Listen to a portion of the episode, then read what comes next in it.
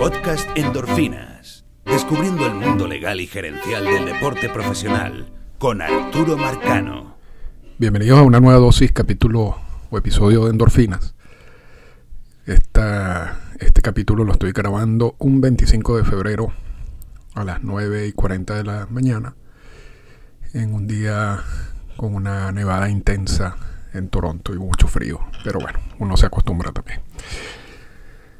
El 28 de febrero, la fecha límite que puso MLB para llegar a un acuerdo, o de lo contrario, ya se van a empezar a cancelar juegos de la temporada regular. Era posible pensar, y lo dijimos en, el podcast pasado, que esta semana podríamos tener un poco más de, optimismo debido a que se presentaban varios elementos en la negociación. Primero, se sacaba la negociación de, la manera como se había venido haciendo desde el primero de diciembre, unas reuniones cortas, con poca gente, eh, realmente improductivas de todo punto de vista. Y, y ahora como que la dinámica iba a cambiar, más jugadores participando en las reuniones, no solamente Bruce Mayer y Dan Hallen, dueños de equipo participando en las reuniones, incluso Tony Clark participando en las reuniones. El hecho de, que existe la fecha límite ese del 28 de febrero también podría haber ayudado a, a generar presión en ambas partes. Pero realmente hasta hoy, hasta el 25 de febrero, no hemos visto nada diferente a la manera como se ha venido negociando desde el 1 de diciembre del año pasado. Y eso no es una buena noticia, porque no solamente hay muchas diferencias en, aspectos que sí se están negociando, pero hay otros aspectos que ni siquiera se están negociando, como el CBT, que es un aspecto clave, y lo hemos dicho y lo he dicho varias veces en el podcast. Cuando uno vea avances en el CBT, uno puede decir ya se está, estamos cerca de un nuevo CBA. Hasta hoy, hasta el 25 de febrero, ni siquiera ha sido un punto de las negociaciones de esta semana. Y los otros que se supone no que sean menos conflictivos, pero que son más propensos a llegar a un, acuerdo, a un punto ni siquiera intermedio, pero un punto en que satisfaga a ambas partes, tampoco hemos visto muchos avances en ese, en ese aspecto. Entonces, ¿qué es lo que va a pasar? Y, esto, y no soy pitonizo, ni estoy leyendo el tabaco, ni, el tarot, ni nada de eso, pero vamos a, vamos a poner los dos escenarios factibles para el 28 de febrero y las consecuencias de esos dos escenarios. Y vamos a hablar un poco de eso. El primer escenario, por supuesto, es que de aquí, del 25 de febrero al 28, incluyendo el 28, se llegue a un acuerdo y se firme un convenio laboral. Yo asumo, yo asumo que si, por ejemplo, el, el, acuerdo se llegue el 28, el mismo 28, MLB hará todo lo posible para evitar cancelar los juegos que, que se tenga que cancelar por el asunto de la ratificación de los acuerdos y toda la parte logística que involucra eh, la firma o, la llegada de un acuerdo de este tipo de documento. Y eso puede llevarse unos días.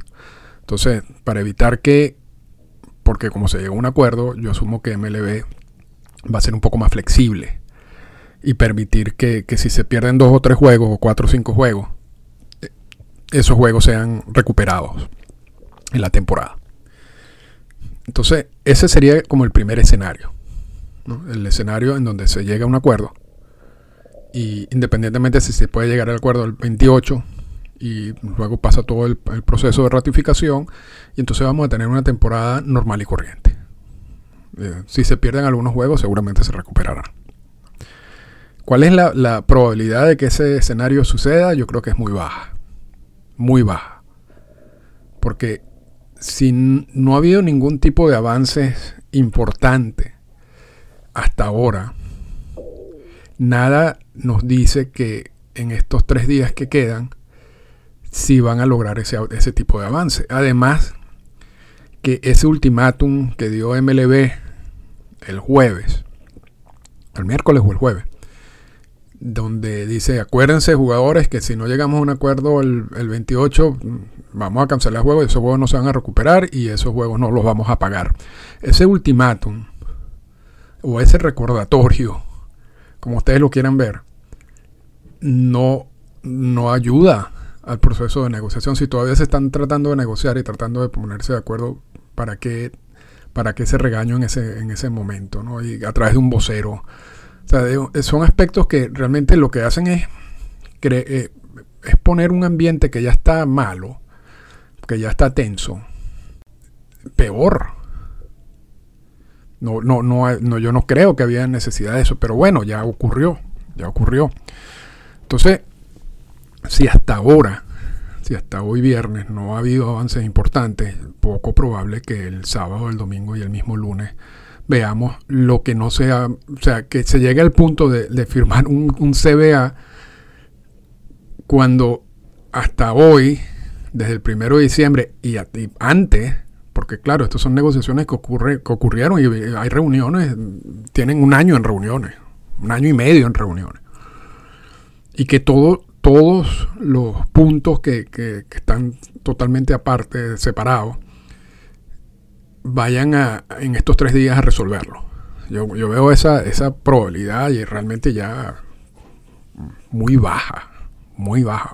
Vamos a darle un 10% por, por asunto de que uno tiene que mantener cierto optimismo siempre, Pero, pero más que todo es por eso.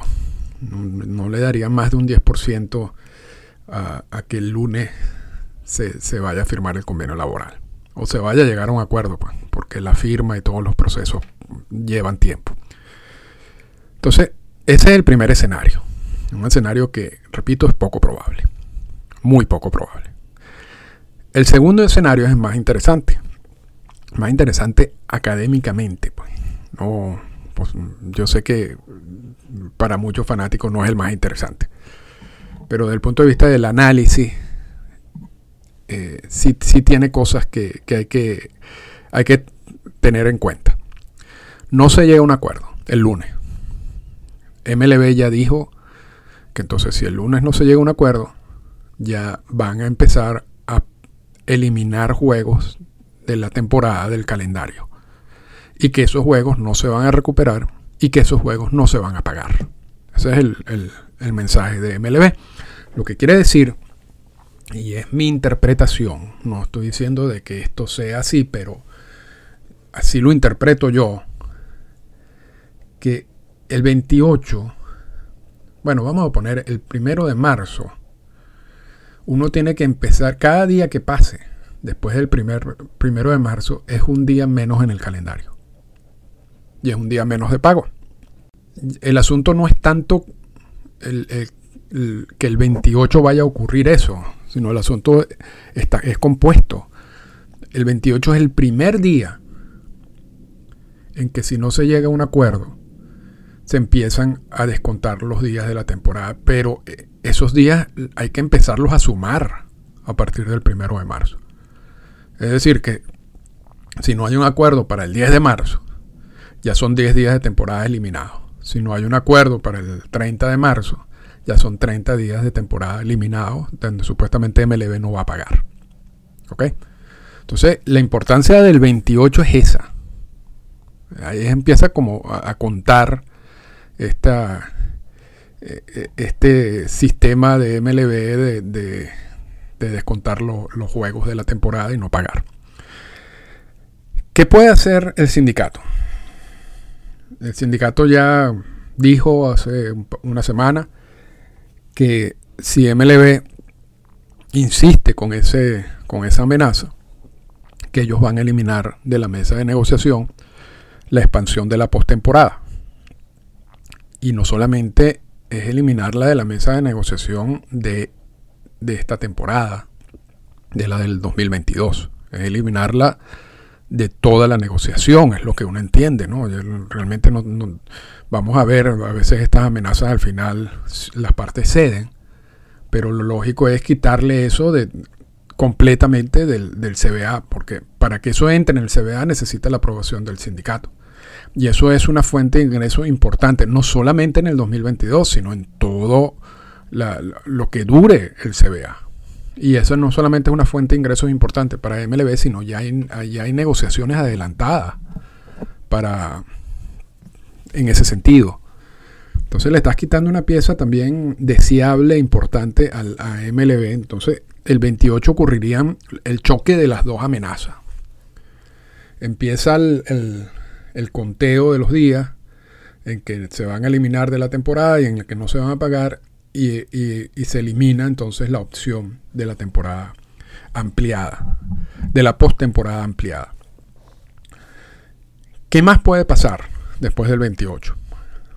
Y esto esto ya es una parte un poquito más técnica, pero, pero igual hay que considerarlo, ya que algunos han mencionado de que MLB puede declarar un impasse. Y eh, un impasse es que en este tipo de negociaciones laborales, y es un concepto de derecho laboral, y lo hablamos en el, en el capítulo de lo que pasó en el 94.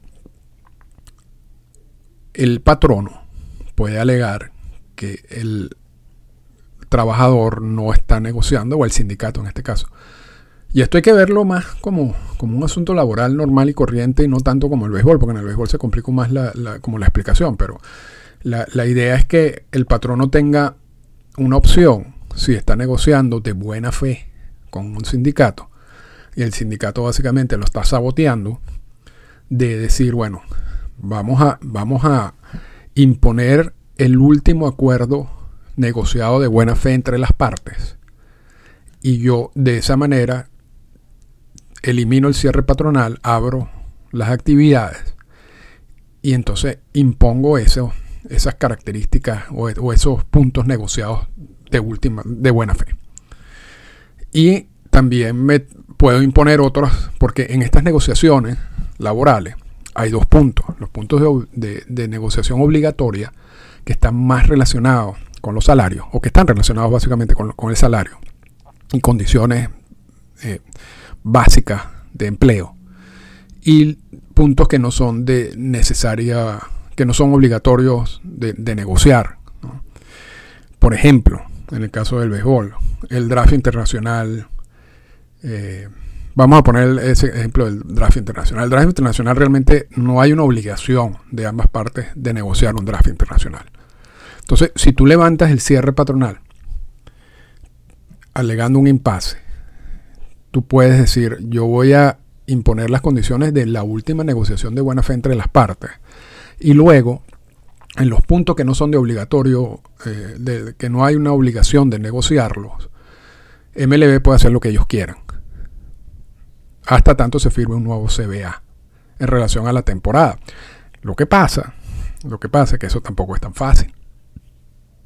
Porque allí, al levantar el cierre patronal, alegando un impasse y alegando todo esto más o menos que, he mencionado de manera muy general, ya los jugadores entonces podrían ir a huelga. Porque los jugadores dirían, espérate un momentico, eso que tú estás haciendo no, es, no, no estás usando esa, esa herramienta legal bien. Y ya lo vimos en el 94. En el 94 pasó, sucedió exactamente lo que estoy diciendo después de, mucho tiempo de negociación, MLB decidió eh, declarar un impasse, aplicar lo que para ellos consideraba la última propuesta negociada de buena fe. Y buscaban imponer también el, tope salarial, imponer eh, el, uso de los jugadores de reemplazo, etc. Y los jugadores se fueron a huelga. Y eso fue el caso que llega a la, y esto todo lo mencionamos ya en un podcast y la, juez Sotomayor al final decide que, ese impasse fue declarado de manera ilegal. Igual el sindicato puede decir, si ustedes quieren declarar un impasse, nosotros tenemos las opciones de, o sea, porque el impasse lo van a declarar para levantar el cierre patronal y para que para reactivar las actividades. Entonces en ese momento, por supuesto, pueden ir a huelga. Y, y eso retrasaría todavía toda esta situación. O sea, esto no, eso no va a solucionar el problema. Y, Y por otro lado, bueno, el sindicato ejercerá todos los recursos que tenga, porque para declarar un impasse, el patrono tiene que decir que ya no hay negociaciones, ya hay un punto muerto. Y ya el sindicato no está negociando de buena fe. Algo que no está pasando, porque si realmente hay una de las dos partes que, que no ha estado negociando de buena fe, ha sido MLB. Y yo creo que eso se puede incluso concluir fácilmente si tú haces un cierre, si tú inicias un cierre patronal un primero de diciembre y luego tardas 43 días para enviar una primera propuesta. Entonces, ¿cuál es la buena fe de eso si se supone, por el mismo Ron Manfred, que el inicio del cierre patronal era para agilizar todo? Entonces, hay varios, y después en cada una de las propuestas, si uno compara cada una de las propuestas, uno ve que MLB realmente no ha cedido absolutamente nada o ha cedido muy poco. Entonces, si hay alguna de las dos partes que no ha seguido, que ha estado en esta estrategia de alargar esto lo máximo posible, esperar que los jugadores no reciban ya el salario, genere más presión y puedan quebrar el sindicato, ha sido MLB. Entonces el sindicato dirá, tú estás usando el impasse de una mala manera, de una manera ilegal. Y eso pueden, tal como sucedió en el 94, puede volver a suceder eh, en este año, si se, si se llega al punto del impasse, que yo creo que todavía estamos también, no, estamos cerca de eso, pero independientemente, ya con esto, con esto cierro, independientemente de cuál va a ser la opción que suceda luego del 28 de febrero, en caso de no llegar a un acuerdo para, para, para el CBA al final, esto se va a solucionar mediante la negociación de ambas partes. todo eso es proceso potencial. No, estamos diciendo que, que, no vaya a suceder. Posiblemente suceda. Pero todo ese proceso del impasse, todo ese proceso del mediador, todos los recursos legales que pueda tener ante los distintos entes laborales de los Estados Unidos y ante las cortes, etcétera. Y el tiempo que eso se tarde. Al final, lo que va a generar todo ese proceso es que las partes se tienen que sentar y negociar. Quizás negociando ya de, otra manera, ¿no? Quizás negociando ya con, si se quiere, como una pistola en la cabeza, que no lo están haciendo en estos momentos. Pero van a tener que igualmente sentarse a negociar. Si, si, si nos toca ir por esa vía, y cuando nos toque ir por esa vía, entonces lo, lo analizamos con mayor profundidad. Yo solamente quería dar como unos puntos en generales. Y ya también, repito, lo hablamos en, cuando analizamos el caso del 94. Si nos toca ir por esa vía, esto se puede alargar muchísimo para terminar en el mismo punto. Para terminar en ambas partes sentadas en una mesa tratando de negociar. Entonces, eso no es lo ideal. Eso no es lo ideal. Eso va a perder mucho más tiempo. Yo creo que la vía adecuada sigue siendo la negociación. Y la negociación no ha llevado a nada. MLB insiste en usar un mediador. Porque la posición de MLB, y es lo que también uno asume, es que ellos están muy claros en el sentido de que tú no puedes modificar el CBA mucho o de manera drástica de un CBA al otro.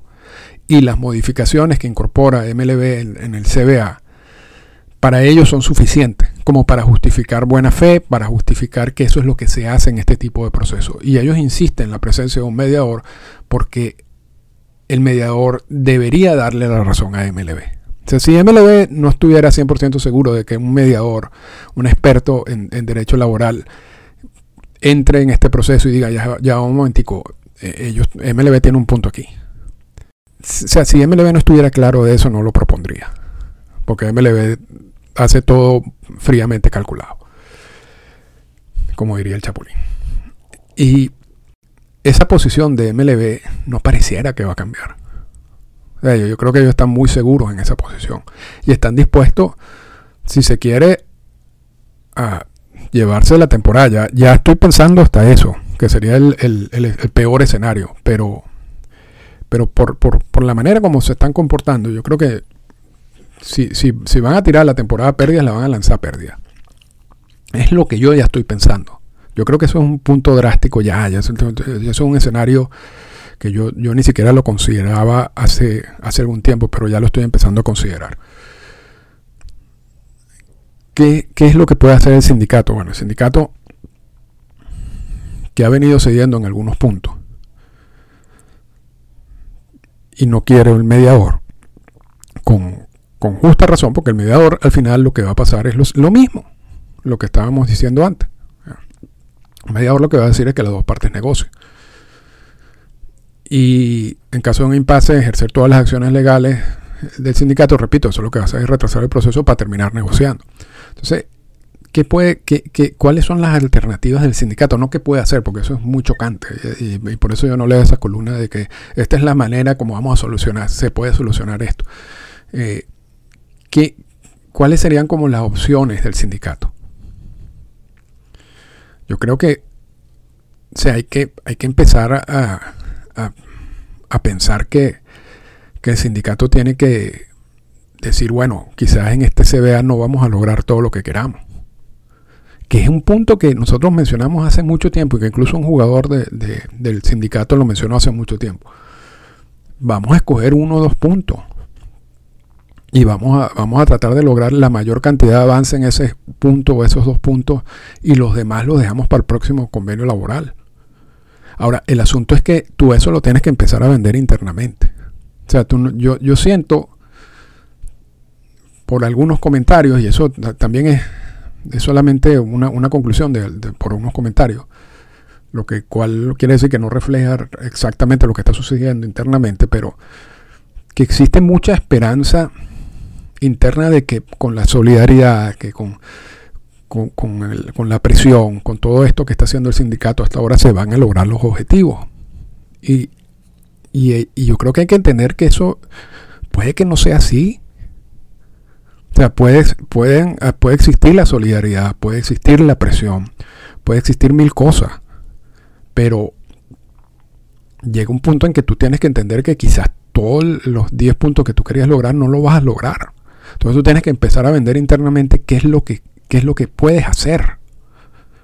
Porque la única manera, y esto para los pro equipos o los pro jugadores, la única manera en que esto se resuelva es que las partes cedan. Aquí no hay otra manera. Y ya yo entiendo que MLB no ha cedido y pareciera que no quiere ceder. Y, y el sindicato ha cedido poco a poco, un poco. Eh, pero pero ya, ya, y eh, pareciera que a MLB no le interesaría mucho perder la cantidad de juegos que sea. El sindicato sí, y a los jugadores sí. Entonces, yo no sé si, si también ya es hora de ir reajustando la estrategia del sindicato. Pensando en, en, un, en una estrategia de vamos a modificar todo este sistema en, tres, en los próximos tres CBA entonces vamos a ir sembrando algunas cosas en este CBA y luego vamos a ir trabajando en los otros puntos en los próximos CBA, tal como hizo MLB. Esto, esto ya lo hizo MLB, luego de haber insistido en una estrategia que lo llevó al fracaso en los 70 y en los 80, de insistir en, aplastar al sindicato en, en puntos claves, cometer miles de errores en ese sentido, y le dio más fuerza al sindicato, perdieron todas esas negociaciones, esos convenios laborales y perdieron fuerza. Luego cambiaron su, su, estrategia y empezaron con una estrategia un poco más inteligente a partir del 98, del 97, de ir incorporando poco a poco una estructura que ahora sí, ahora sabemos cuál es la estructura que, que armaron en estos convenios laborales. Yo creo que el sindicato podría ya ir pensando en eso y vendiendo eso internamente. Porque, porque es una opción. Y, yo creo que al, sindicato le conviene conseguir avances, la mayor cantidad de avances posible en, en, esta negociación del convenio laboral, pero, pero tiene que estar claro que eso es poco probable que ocurra. Y no, y no es la impresión de los, por los comentarios de los que están participando allí. Entonces, ese es, el, escenario que yo veo, es un escenario mucho más complicado si no se llega al acuerdo del 28, ya empezamos, a añadir elementos en esta negociación del convenio laboral que no estaban. Ya se empieza a hablar de, acciones, legales que no estaban. Ya uno empieza a ver otro panorama distinto y peor. Si, si no se llega a un acuerdo del 28, que es lo más probable es el, reto. este es el gran reto para el sindicato. ¿Cómo, ¿Cómo sale de esto? Porque van a tener que salir de esto de alguna manera. No, por, supuesto que tú no vas a salir, no, no, nadie quiere salir derrotado de un proceso. Y la manera como están, como están planteando esto, yo creo que no hay otra, van a salir derrotados o no va a haber CBA. O sea, yo no veo una opción, una opción C aquí. Y, y, entonces yo creo que pienso que fijarse una estrategia más a largo plazo, ir eliminando puntos ya definitivamente de la negociación, basarse en uno o dos claves y después vender esto internamente como un primer paso de varios pasos, yo creo que sería algo conveniente pero, pero bueno, ha sido una negociación difícil, ha sido una negociación complicada. Y, lo que es más preocupante es que se va a complicar más. de no llegarse a un acuerdo el 28. Y esa complicación o ese nuevo, esa nueva fase de la negociación no va a ser fácil para nadie. Esta fue una presentación del podcast Endorfinas. Para comunicarse con nosotros, escríbanos a las siguientes cuentas en Twitter. Arroba Arturo Marcano y arroba Endorfinas Radio.